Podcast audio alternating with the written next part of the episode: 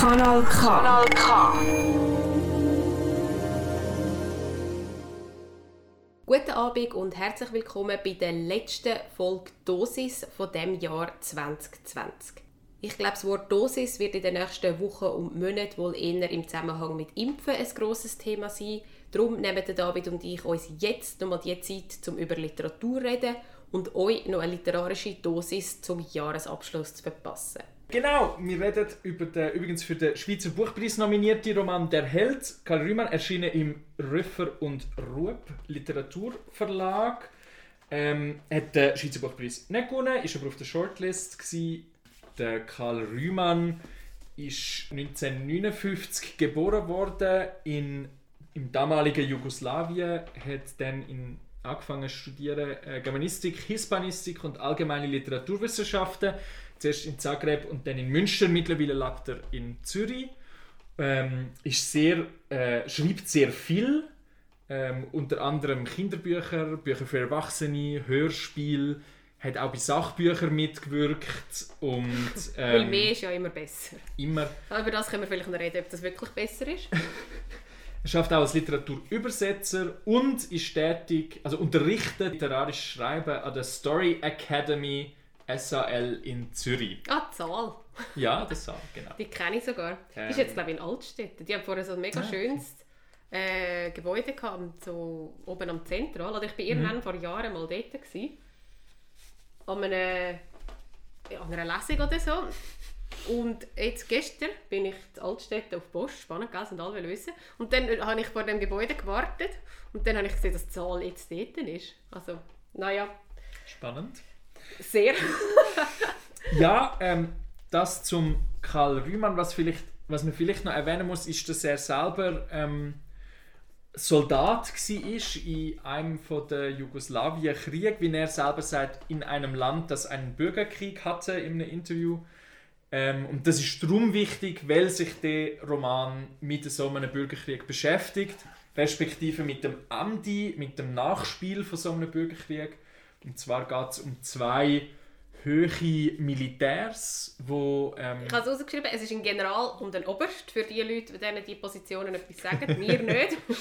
genau, ein General und ein Oberst, wo beide auf äh, unterschiedlichen Seiten in dem Bürgerkrieg tätig sind, äh, wo dann äh, in Den Haag sich anfreundet, im, also sie sind im Gefängnis in Den Haag vor dem Kriegsverbrechertribunal ähm, bildet eine Freundschaft miteinander und wo der Roman einsetzt, ist der General freigesprochen worden, kommt zurück in sein Heimatland, als, wird als Held gefeiert, oder? als Sieg, als, als unschuldig ähm, sozusagen Verurteilter, kommt er heim, der, der Kriegsheld, während der andere, der Oberste im Gefängnis muss bleiben und der Roman besteht zu einem grossen Teil aus Briefen, wo die beiden sich schreiben. Der eine, wie gesagt, der General aus der Freiheit, ins Gefängnis nach Den Haag, wo der andere äh, antwortet dann. Dann kommt noch eine dritte Person dazu und das ist eine Frau, die Anna. Sie ist äh, die Witwe von einem Soldat, der in der Armee von dem freigesprochenen General dient hat, ähm, wo gestorben ist. Äh, Selbstmord oder ein vermeintlicher Selbstmord zumindest. Es ist am Anfang nicht ganz klar. Und äh, sie möchte eigentlich herausfinden, was passiert ist und kommt mit dieser Frage indirekt dann zum General. Ähm, wir haben die drei eigentlich genau. Perspektiven. Es gibt wirklich nur die drei Stimmen. Also man hat nie eine, äh, ja, würde ich sagen, Aussicht oder so, sondern es gibt die, die, die, die beiden Briefe, der Dialog über die Briefe und ähm, die Anna, wo eben, ich weiß nicht, ob du das jetzt schon gesagt hast oder ob wir es vorher besprochen haben, mhm. sie ist wie permanent in einem in einem Selbstgespräch eigentlich. Ähm, mit ihrem verstorbenen Mit ihrem Mann. verstorbenen Mann. Was sie äh, auch mit «du» anspricht. Ja, weil am Anfang ist man noch so ein bisschen verwirrt, hey, wer ist ja. jetzt «du», bin ich «du», wo, wo ist die, wer ist die, aber das, das wird dann relativ schnell klar. Also das, man hat eigentlich wirklich die drei Perspektiven, wo alle so ein bisschen ihre, ihre Senf dazugeben über das gleiche Thema. Und von der Struktur her ist es eigentlich so, relativ bald, das kann man sagen, kommt raus, dass sich dann Anna ähm, wird angestellt vom General als, als Hauskraft äh, und unterstützt ihn im Haushalt, macht ihm Kaffee, tut aufräumen für ihn und fängt dann an, die Briefe zu lesen. Also mehr oder weniger, wir als Leser haben eigentlich die gleiche Sicht wie die Anna. Also wir schauen eigentlich durch ihre Augen, auch auf die Briefe. Oder wir lesen ja wie mit ihr die Briefe. Und da haben wir vielleicht schon ein erstes Problem von dieser Struktur. Wenn wir gerade mal wollen, heute, wird, äh, heute wird nicht das Lobesgesang wie letzt, äh, letztes Mal, die letzte Folge auf äh, Raffaella Edelbauer. Heute sind wir ein bisschen, ein bisschen kritischer unterwegs. Ähm, das Problem von dieser Struktur ist genau, eben, du hast schon gesagt, David, wir lesen eigentlich die Briefe ja auch. Mhm. Und dann lesen wir es aber wie nochmal aus der Sicht von dieser Anna. Weil sie es dann immer kommentiert. Oder? Ja. Sie tut uns eigentlich... Also, dem Leser oder der Leserin wird die ganze Zeit gesagt, was sie gerade gelesen hat. Obwohl man es vorher selber schon gelesen ja. hat oder gerade nachher noch lesen wird. Ja. Das führt auch zu so einem relativ redundanten und recht anstrengenden, oder haben wir beide so empfunden, irgendwie Leseverhalten, wo man sagt, oh, jetzt fasst ihr das schon wieder zusammen und so viel Neues kommt nicht raus. Ja, und das ist so das, ich finde, eben, ich meine, du hast jetzt ein bisschen beschrieben, um was es geht, das ist ein mm. mega spannendes Thema. Extrem.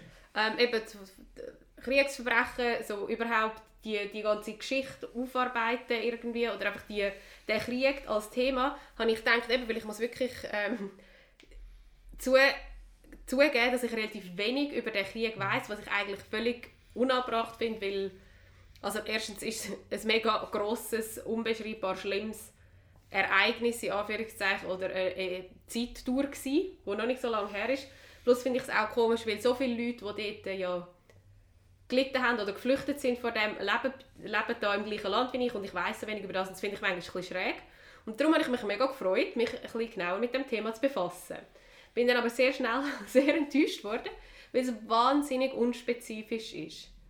Also, ich habe dir ja dann irgendwann geschrieben, so, um welche Länder geht es eigentlich, weil ich wie nicht rausgekommen bin. Mhm. Ähm, es wird nie gesagt, ja, es ist das Land oder das Land. Eben nur Den Haag wird explizit genannt. Am Schluss kommt dann noch äh, die Schweiz ins Spiel. Wird auch explizit genannt. Aber die Länder von den, äh, vom General und vom Oberst, es wird nie gesagt, um welche Länder es geht. Um, um, um welche Schlacht, oder wie nennt man das? Um welche Operationen das es geht, an welchem Ort. Das wird immer so... Und mich hat es mega genervt, weil ich gefunden habe, hey, das ist doch jetzt relevant, wo das ist. Und das ist einerseits, haben wir auch schon darüber geredet vor, im Gespräch vorher, ist, dass, dass es wahrscheinlich auch damit zu hat, dass man nicht, dass der Text selber nicht eine Seite beziehen will. Was gerade in der Jugoslawienkrieg halt wirklich auch extrem schwierig ist, oder? Weil, also klar hat es Kriegsverbrechen gegeben und also das ich wollte das nicht jetzt irgendwie verleugnen oder so, wie ähm, das andere Autoren machen, Handke. Ähm, aber es geht ja wiederum, dass es einfach extrem schwierig ist, weil beide Seiten verletzt sind, weil es zum Teil wirklich Bürgerkriege innerhalb von einem Land sind, ähm, weil äh, zum Teil ganze Völker ja wirklich einfach massakriert worden sind, es Genozid gehabt. Und es ist glaube ich auch schwierig, eine Geschichte zu erzählen, wo man nicht, wo, wo, wo nicht so kann gelesen werden, dass man Seiten bezieht. Also bis zu einem gewissen Grad versteht man das oder kann man okay, das... Okay, das, das kann ich als Argument, das kann ich akzeptieren. Aber, Aber. wieso denn Den Haag so klar verorten? Wieso denn nicht einfach sagen, es sind irgendein Bürgerkrieg? Also wieso es nicht wirklich in dem in Eben, der Ambivalenz belassen? Es ist so eine komische Mischform von da und dann will man ja trotzdem immer wissen, heißt es Kroatien, ist es Serbien, ist es welches Land auch immer und es gibt dann auch so gewisse Hinweise, wie zum Beispiel das Land, wo der General lebt, hat eine Präsidentin. Ich habe dann so ein bisschen angefangen zu googeln, um was es könnte handeln und dann gesehen, ja Kroatien hat früher eine Präsidentin gehabt und dann denke das ist vielleicht noch naheliegend.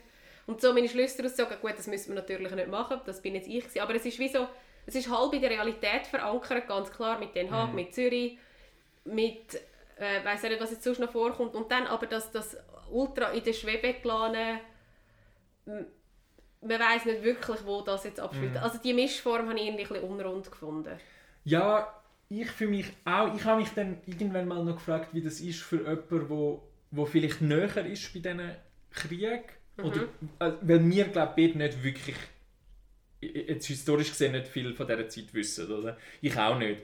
Und ich habe mich dann gefragt, wie ist das für jemanden, wo wie halt der Autor selber irgendeinen Teil hat, ist das dann einfach wie so, weil es so viel geht, weil es so viele verschiedene Zwischenfälle gegeben hat, wenn man da irgendeinen liest, ähm, ob das dann wirklich so kann, einfach so stehen als Beispiel oder ob, äh, Ah, das stimmt, ja. Weißt du, was ich vielleicht, meine? Ja, ja. Dass es so, wenn man dem näher dran ist, dass es dann vielleicht jeder kann das mit seinen Dingen dann aufladen. Ja, das fände ich eigentlich ein recht schön. Das wäre eigentlich ja. recht schön und das könnte auch wirklich ja, sozusagen enough. unser Leseempfinden sein, weil wir einfach das auch nicht auf dem Schirm haben, was trotzdem Aber auch, ja stimmt, es stimmt schon. Nicht. Auch wir kennen es eigentlich einfach als eines von unzähligen Beispielen und das habe ich auch gedacht, eben so einfach als, als Beispiel für, für Krieg oder für Gespräche über Krieg nach dem Krieg. Mhm. Ähm, dass es einfach so eins von, eben, von x Situationen ist, eine von x Situationen ist, die es gibt. Aber für das ist es für einen eben trotzdem ein bisschen zu klar, was es eben ist. Es ist zu klar verortet. Durch den Paratext über den Autor, der dort aufgewachsen ist, etc., weiß man, wo es zu verorten ist. Aber eben, es ist so, man getraut sich nicht ganz. Ja. Es ist mehr so ein bisschen das. Ja, und das Problem ist dann auch, und, und ich glaube, das getraut man sich nicht ganz, ist so ein grundlegendes Problem an dem Text. Oder? Weil er stellt Fragen, es heißt der Held, und das ist auch klar eine Frage, die der Text stellt. Der, der General, der zurückkommt, ist der Held in dem Sinn. Vom, Land, wo er zurückkommt, der wird auch so gefeiert, der muss dann Rede halten oder soll eine Rede halten, was ein grosses Thema ist. Und die Frage, wo auch in einem Interview hat das der Karl Riemann lang besprochen, wo er sagt, das ist irgendwie die Frage, die ihn interessiert, was ist der Unterschied zwischen einem Held und einem Kriegsverbrecher? Und der ist irgendwie sehr klein. Und wie immer, oder History is written by the winners, ist es auch da, er ist einfach der Held, weil seine Seite gewonnen hat. Naja, also, und, seine, Seite- weil er freigesprochen und weil er dann freigesprochen wird in Also ich glaube, das ist wirklich... Das ist eigentlich dann der entscheidende Punkt. Oder? Und irgendjemand, auch eine außenstehende Instanz, äh, der, der, der Kriegsverbrechergerichtshof, entscheidet darüber, oder? wer ist Held und wer ist, wer ist Mörder. Oder wer ist schuldig. Oder dann halt Märtyrer, je nachdem. Im, im, aus Perspektive von der nicht freigesprochenen, also vom, vom Land, wo der herkommt, wo, eben, es ist ein bisschen kompliziert, wo nicht freigesprochen worden ist. Das, das kann man dann wieder als Märtyrer ja umdeuten. Und diese Frage finde ich mega spannend, weil das, das Kriegsheld, also für mich ist das etwas so, dass, da kommt es mir fast ob sie. Also ich finde das so etwas, so etwas Absurdes, das Gleiche auch wie Märtyrer, so, ich finde, also dass das so positiv kann aufgeladen werden finde ich so absurd. Und darum finde ich das eigentlich schon noch interessant, dass man die beiden Konstrukte, ähm, wo ja immer nur auf Perspektiven drauf ankommt, gegeneinander so ein bisschen auf, aufwiegt. Und eben so zeigt, er ist jetzt der Held, weil er freigesprochen worden ist und der andere ist aus Sicht von seinem Volk, in Anführungszeichen, der Märtyrer. Aber eigentlich haben sie mehr oder weniger genau das Gleiche gemacht. Und das ist jetzt ein Zufall. Und ich finde das, also Zufall, ich finde, das kommt mehr dann auch noch so, dass die Frage von was ist Gerechtigkeit und was ist Justiz, kommt mit, das spielt mit dem auch rein. Und das finde ich auch eine mega spannende Frage. Aber die Fragen werden so aufgeworfen und sie werden aber nicht wirklich ausdiskutiert. Nein, sie überhaupt nicht. Und ich finde, sie werden dann also auf den einfachsten Nenner gebracht in der Beantwortung. Also die Anna ist die Figur, die nach Gerechtigkeit sucht. Und Gerechtigkeit ist nämlich einfach, ähm, was ist wirklich passiert mit meinem Mann? Ähm, wieso hat er sich umgebracht? Ähm, was ist da genau passiert? Und relativ bald kommt raus, dass das irgendetwas zu tun haben muss mit einem Massaker, wo stattgefunden ist, äh, stattgefunden hat äh, und scheinbar unter der Leitung auf Befehl von ihrem, von der Anna ihrem Mann ausgeführt worden ist. Das kommt relativ bald raus. Und das, die Frage danach, hat er sich umgebracht, weil er das nicht ausgehalten hat, was sie sich nicht kann vorstellen, dass er das hätte können sagen, dass er den Befehl hätte können geben, weil er ein, guter Anführungsschlusszeichen war. Die, das ist so die Frage nach Gerechtigkeit, oder? Weil die Frage, die wir uns stellen, mit kann Den Haag entscheiden, wer Sieger ist und wer nicht, wer entscheidet das, warum, die wird nicht wirklich verhandelt, oder? Sondern es gibt. Ja. sondern es, es wird ja wie behauptet, es gibt so eine, so eine Metagerechtigkeit und das ist einfach die Wahrheit. Wird das behauptet? Weil Ich habe weiß es nicht. Ich, Ich habe immer das Gefühl, sie gehen so ein bisschen als gibt deine Wahrheit und meine Wahrheit. Ich habe gerade noch, äh, ich habe noch eine Textstelle gefunden zum, zum Held und Märtyrer. Ah, apropos, wir könnten vielleicht nachher eh mal, du könntest mal Ja. schnell etwas vorlesen. Dass wir so ein bisschen wir sind schon voll drin, wir sind ein bisschen emotional bei diesem Buch. Da auch relativ, also noch so im ersten Viertel von der Geschichte, ähm, ist ein, von, aus einem Brief von Bartok, der, der noch im Gefängnis ist, an den General, der, der jetzt frei ist. Auch ich wäre ein Held, weil ich bewiesen hätte, dass mein Volk keine Schuld trägt. So aber bin ich nur ein Märtyrer und auch das nur auf Zeit. Keine Reden, keine Interviews, keine Fernsehauftritte, kein Interesse der Öffentlichkeit. Also der sieht sich dann selber als das. Und da, ja, aber ich, ich weiß auch nicht, wird es noch weiter verhandelt als das? Das wird gehen. Und so, die Sätze in die Richtung kommen noch x-mal vor. Mhm. Aber sie bringen nichts Neues, oder? Nein, sie bringen nicht- nichts Neues. Sie, sie verlieren sich dann in dem Bestätigen Mhm. von Beide bestätigen jeweils den anderen drin, ja, wenn du freigesprochen wärst, wärst du der Held gewesen und ich bin gleich schuldig wie du. Ähm, das akzeptieren die beide, zumindest am Anfang, ähm, recht lang. Ist das einfach wie klar. Aber ich meine, was ich vorne gemeint habe mit dieser Metagerechtigkeit, ist so, der Text glaubt ja, ähm, dass die Anna, die ist ja auf der Suche nach der Wahrheit. Und die Wahrheit ist wie die Gerechtigkeit.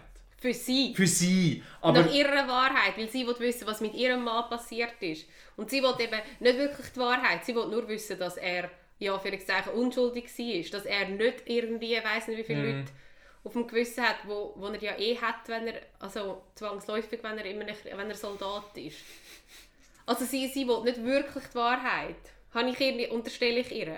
Kann man ihr auch nicht wirklich verübeln. überhaupt nicht, nein. Aber so, dass, sie so immer auf dem beharrt, dass sie auf der Suche nach der Wahrheit ist, dabei will sie nur, das ist doch das, wenn man, ich, oder ich bemerke es bei mir selber, manchmal frage ich Leute Sachen und nur weil ich etwas bestätigt habe, nicht weil ich eigentlich wissen was, Mhm. was die Person jetzt mir wirklich sagt.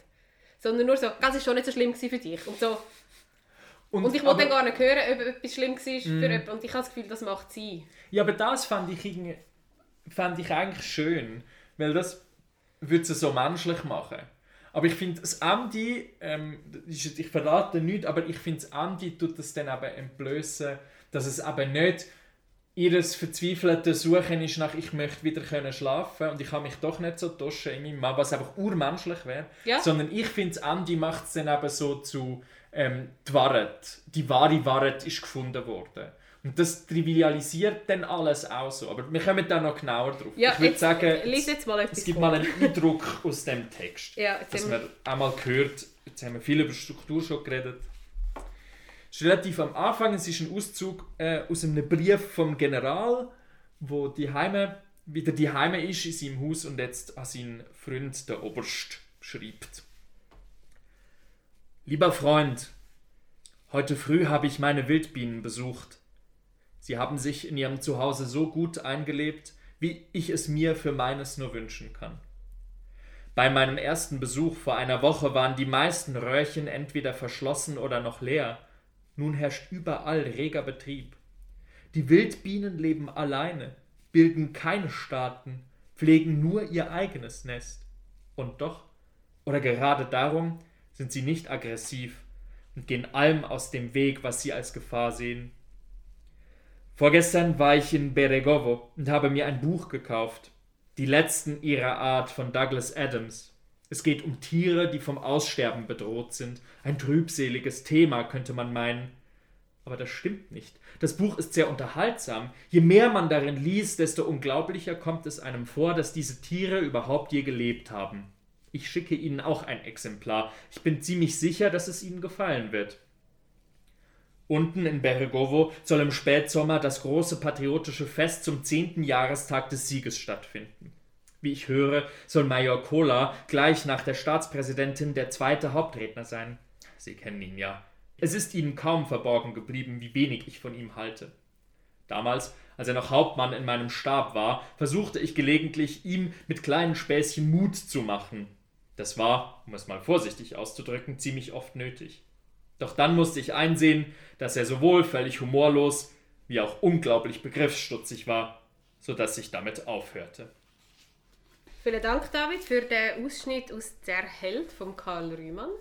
Ganz offiziell noch dein, dein, äh, dein Vorleseteil abgeholt. Ähm, ich glaube, wenn wir jetzt die, die, Diskussion, die wir jetzt vorher hatten, wo wir so gerade ein bisschen schnell reingesteigert, uns schnell reingesteigert haben, ähm, ist ein rechter Kontrast zu dem, was wir jetzt gerade hier gehört haben. Weil das ist wirklich so, ähm, am Anfang geht es die ganze Zeit um die Hurenbienen. Oder Wespen, oder was ist es? Bienen, Nein, Wildbienen. Er hat so ein Wildbienenhotel, das ich auch will haben. Okay, gut. Dann bitte schreibt mir einfach nie einen Brief drüber. Wäre ich dir recht dankbar. Ähm, es geht die ganze Zeit eben so um, um die Bienen und also ich finde es wahnsinnig langweilig und ja, wahrscheinlich soll das metaphorisch für irgendetwas sein. Aber wie viel... Ja, sie haben keine Nationen, sie haben keinen Krieg. Oder Ja. man, sie, man, muss nicht, man schaut nur für sein eigenes Gärtchen. ja, Im Gegensatz zu ihnen, die eben Krieg mm, okay, gut. Ich habe es einfach mega irgendwie vielleicht so platt gefunden, dass ich mir gar nicht habe mögen überlegen um was es jetzt da geht.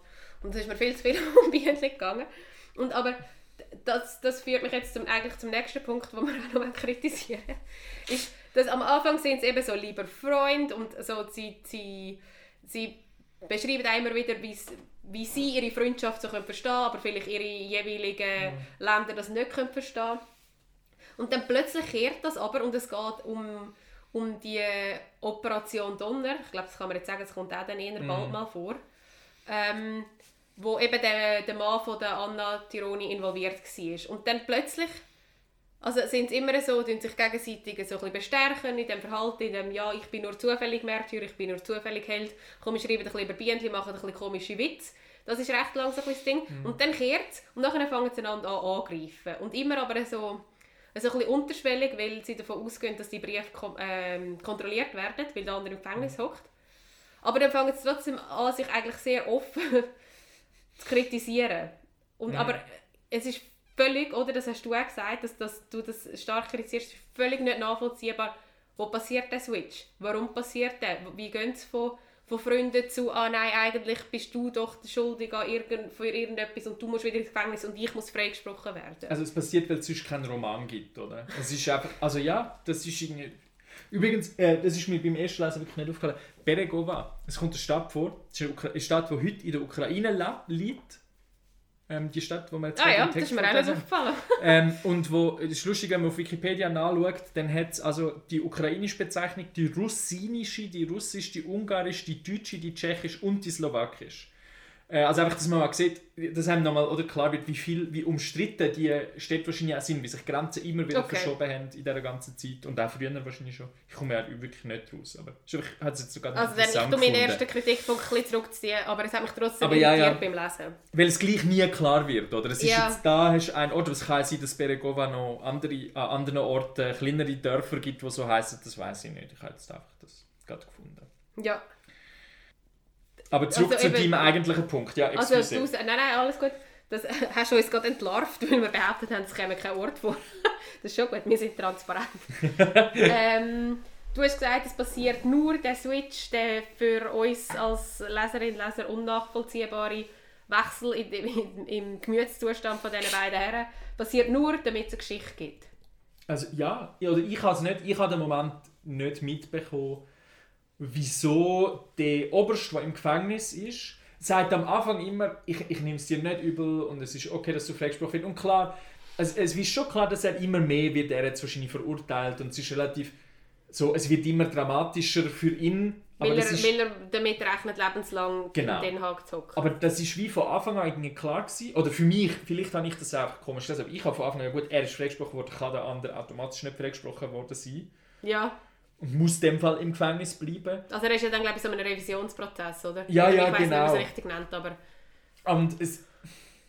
Also weißt du, ich könnte jetzt schon Gründe erfinden, wieso das passiert. Der Anwalt, der ihn nochmal pusht oder so. Also weißt du, ja, aber die kommen...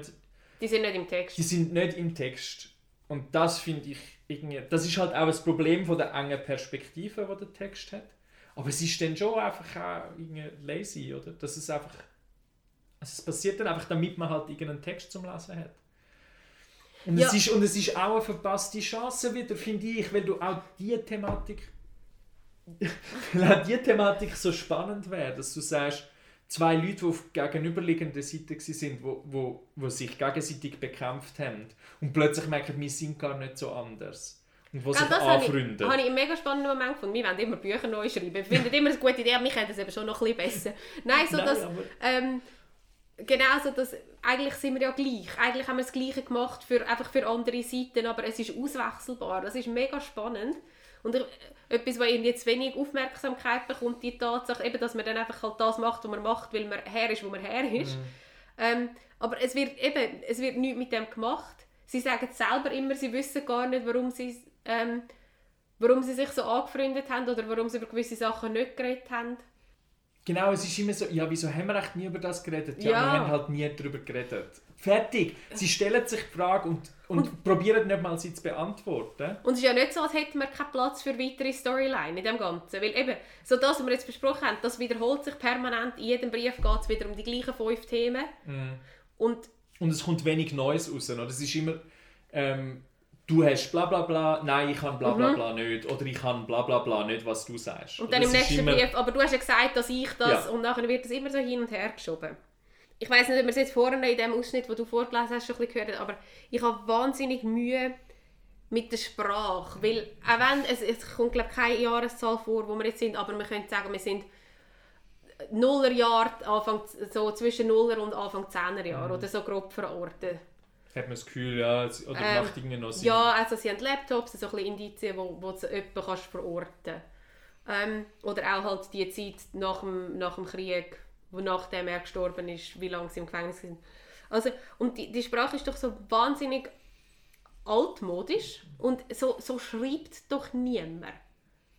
Nein. Oder? Also es ist ja nicht, es ist ja nicht 18. Jahrhundert und ich sage, oh, auch noch komisch, wie die früher geredet haben. Sondern es ist so, ich habe gelebt, ich habe, also, Ich glaube, es ist, das ist der Versuch von Poesie, oder? Von einer poetischen Sprache. Aber im Entschuldigung, aber dann müssen wir jetzt einfach mal nicht know your client, know your characters. Weil das sind zwei alte Herren, die Soldaten. Soldaten sind. Mhm. Wieso sollten die poetische Sprache haben? Es macht über... Also poetisch... Ich bin wieder am Anführungszeichen Ja, ja, machen, wo niemand sieht. Aber so...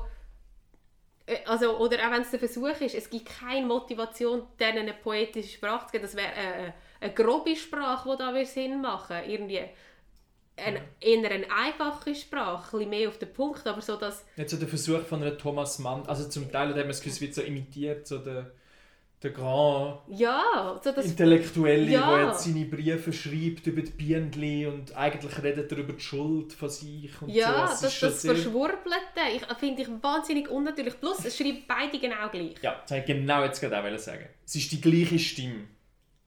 Oder? Es klingt genau gleich. Es ist nicht... Oder ist das jetzt, können wir jetzt auch sagen, aha, sie sind so gleich, weil sie eben eigentlich gleich sind? Oder Nein, dann auch wieder nein, nicht nein, auf? nein, sorry, das finde ich gerade nicht. Die Unterschiede sind nämlich da, und zwar sind sie so gemacht, dass der eine halt über die Bienen redet und der andere Witz macht. Und das wird dann behauptet als Stimmenvielfalt. Oder Ja. der eine ist der, der die Witz macht, und der andere ist der, der über seine Bienen redet. Das sind Unterschiede sprachlich. Oder sprachlich, inhaltlich sprachlich.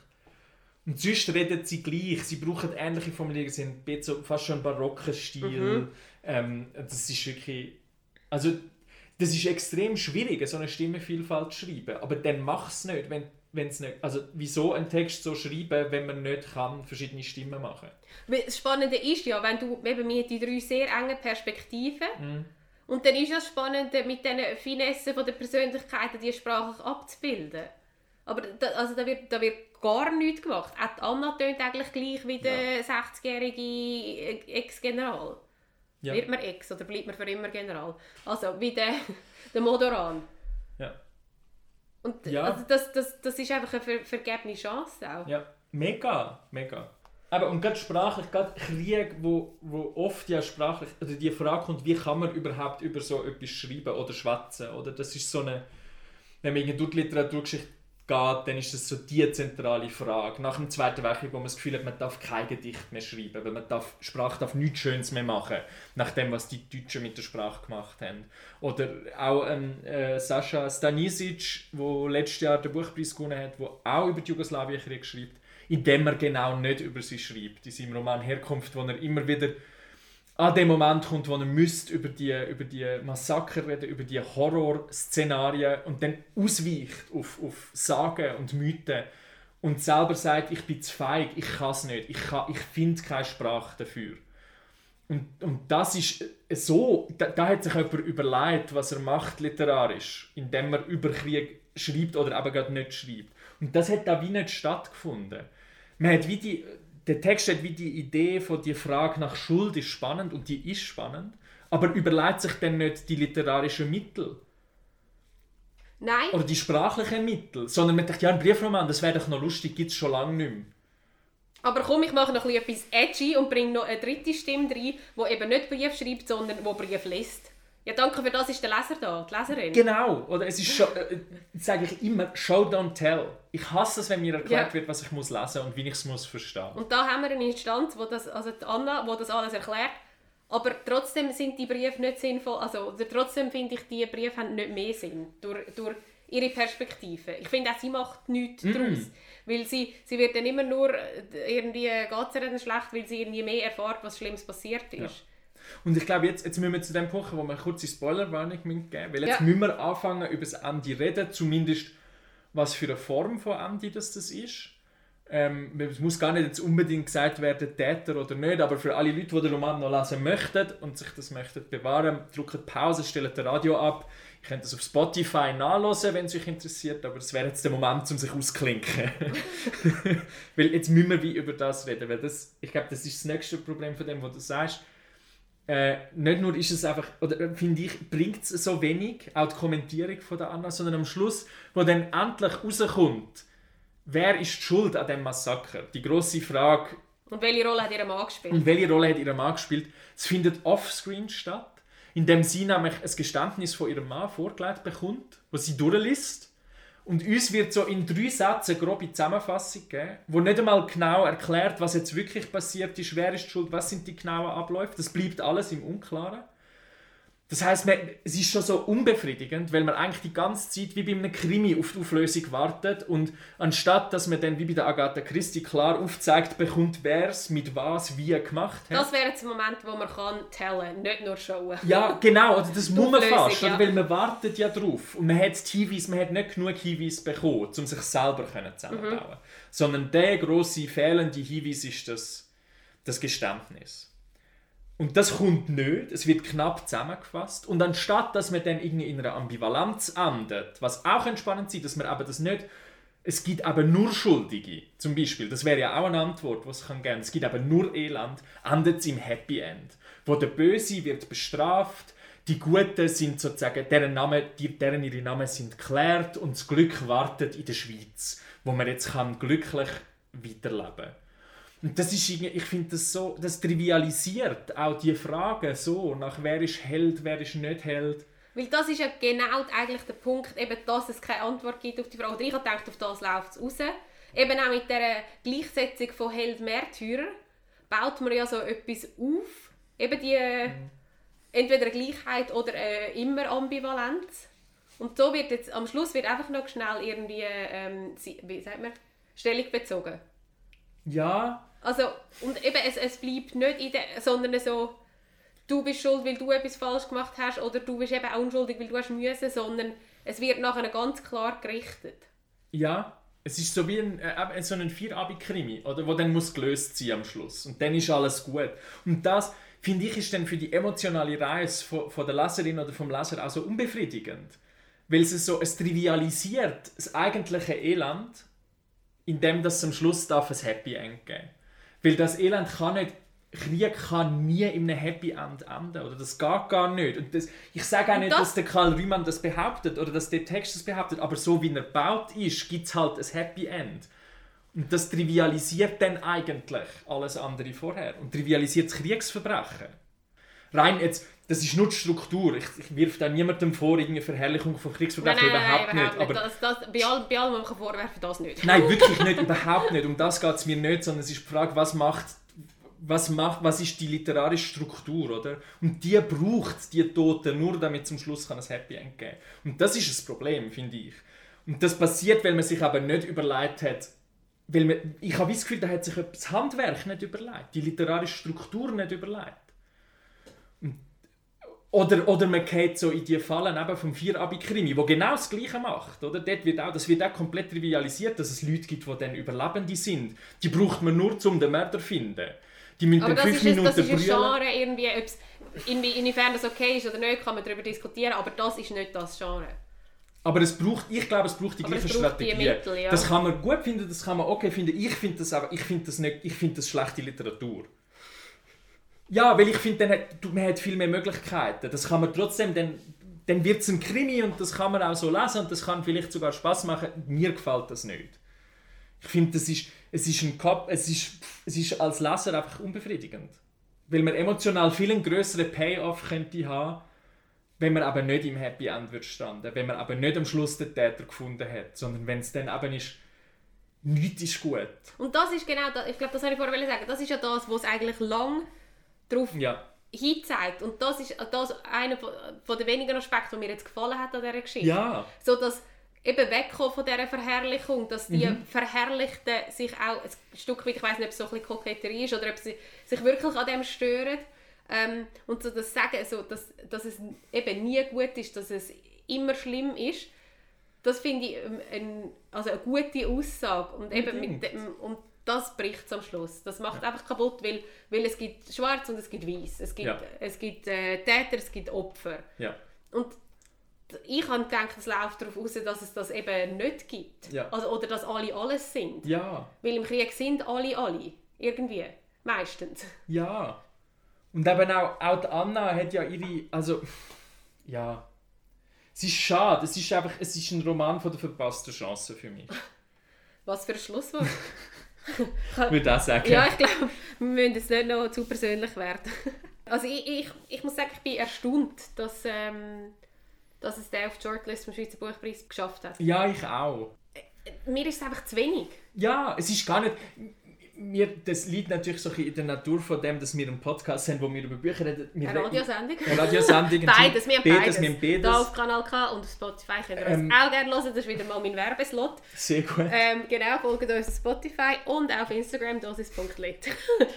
dann ist man natürlich viel, viel strenger so etwas gegenüber, man macht sich viel mehr Gedanken auch. Oder? Und ich glaube, man kann den Roman auch wirklich einfach lesen als, als noch, eben, wie schon fast wie ein Krimi und dann kann das noch eine spannende... Nein, nein, sorry. Und ich weiss, wir haben gesagt, gutes Schlusswort und ich habe gesagt, gutes Schlusswort. Aber ja, wir sind kritischer und ja, wir haben da die, den, den Slot, um jetzt einfach über die Bücher zu reden. Aber, also, aber wenn, ich, wenn wir nicht abgemacht hätten, wir besprechen das Buch heute miteinander. Ja. Ich hätte nach der ersten Seite das Buch Ja. weggelegt, weil der Prolog ist eine einmalige Katastrophe.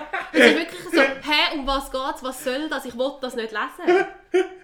Ja, es ist jetzt auch nicht das Buch, das mir gefällt. Ich wollte das gar nicht, ich habe nur noch mal wollen, das abschwächen, was ich oder zumindest nicht, weil ich, es so, es ist kein persönlicher Angriff von mir an irgendjemanden und ich wollte auch niemandem sagen, es werde irgendwie Krieg trivialisiert. Das hat niemand gesagt, hör auf, Gut, politisch nein, ich wollte es nur noch mal irgendwie festgestellt haben. Das ist mir wichtig, dass ich das Wir nicht... sind da zum es ist eine Plattform zum Kritisieren.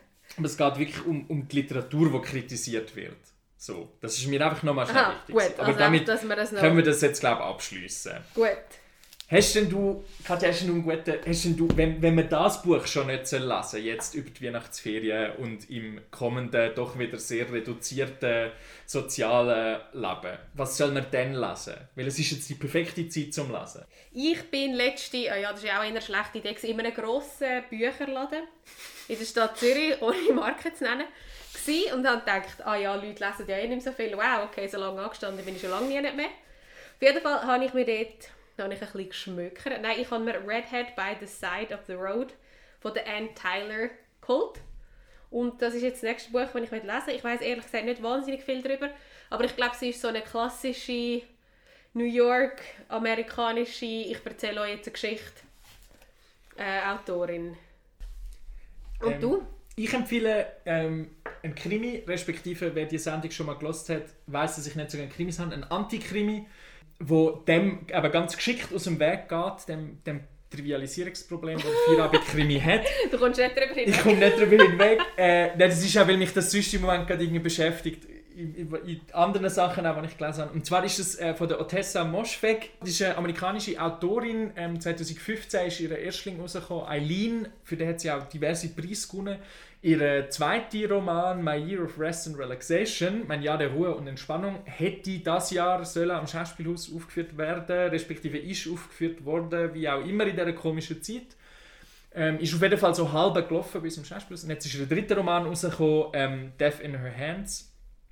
Ähm, ein unglaublich toller äh, Krimi, wo damit anfängt, dass eine alte Frau, die ihren Mann verloren hat und dann umgezogen ist in eine kleine Stadt in Amerika, äh, mit einem Hund alleine lebt. Sie geht auf einen Spaziergang und sie findet ein Gedicht, wo jemand beschreibt, dass jemand tot ist. Und zwar umgebracht worden ist. Und jetzt findet der ganze Krimi in ihrem Kopf statt, indem sie sich nämlich vorstellt, wer ist denn die Frau, gewesen, die getötet worden ist, wer hat sie getötet. Und sie fängt eigentlich eine eine Kriminalsuche an, die aber komplett in ihrem Kopf stattfindet.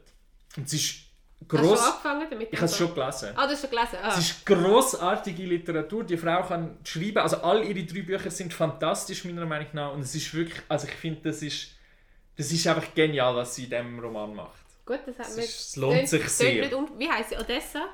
Otessa Moschfeg. Okay. Also Otessa mit Doppel-T, Doppel-S und dann M-O-S-H-F-E-G-H. Otessa Moschfeg, Death in Her Hands. Sehr, von mir sehr eine starke Empfehlung. Danke für die Empfehlung. Und du hast schon lange mir angekündigt, dass du ähm, ein, ein wunderbares Weihnachtsschlusswort hast. Ja, und zwar, ähm, wir befinden uns in einer komischen Zeit und ich, li ich lese im Moment wieder mal Fantasy und zwar in 10 Bänder. Das hast du nicht gesagt, dass das kommt. Es ist, ja, Dann nein, hätte ich nein, dir nein. jetzt nicht den Moment Doch, gegeben. doch, nein, schau, weil das ist, das ist einfach so schön, weil dort schreibt jemand in, in so einem komischen Fantasy-Roman, schreibt jemand diesen Satz und ich habe gefunden, das passt zu unserer Zeit, kannst du es immer noch rausschneiden, wenn du ein Zeichen findest. Ähm, es ist auf Englisch. We humans do not understand compassion. In each moment of our lives we betray it. We know of its worth, yet in knowing we then attach to it a value. We guard the giving of it, believing it must be earned. Compassion is priceless in the truest sense of the word. It must be given freely, in abundance. Ich habe doch gerade ein bisschen Hühnerhupe. Das ist äh, von Steven Und, Erickson. und wer würde im Moment nicht lieber in einem Fantasy-Roman als in der Realität leben? Aber ich glaube, mit dem Ich glaube, mit dem möchten wir gar Ja. geben. Mitgefühl in Abundance. Zitat ist von Steven Erickson aus dem Malasan Book of the Fallen, Teil 3. Schöne Weihnacht, schöne, Schöne. Festtage, schöne freie Tage, äh, gutes Durchheben. Stay safe. Kanal K. Richtig gutes Radio.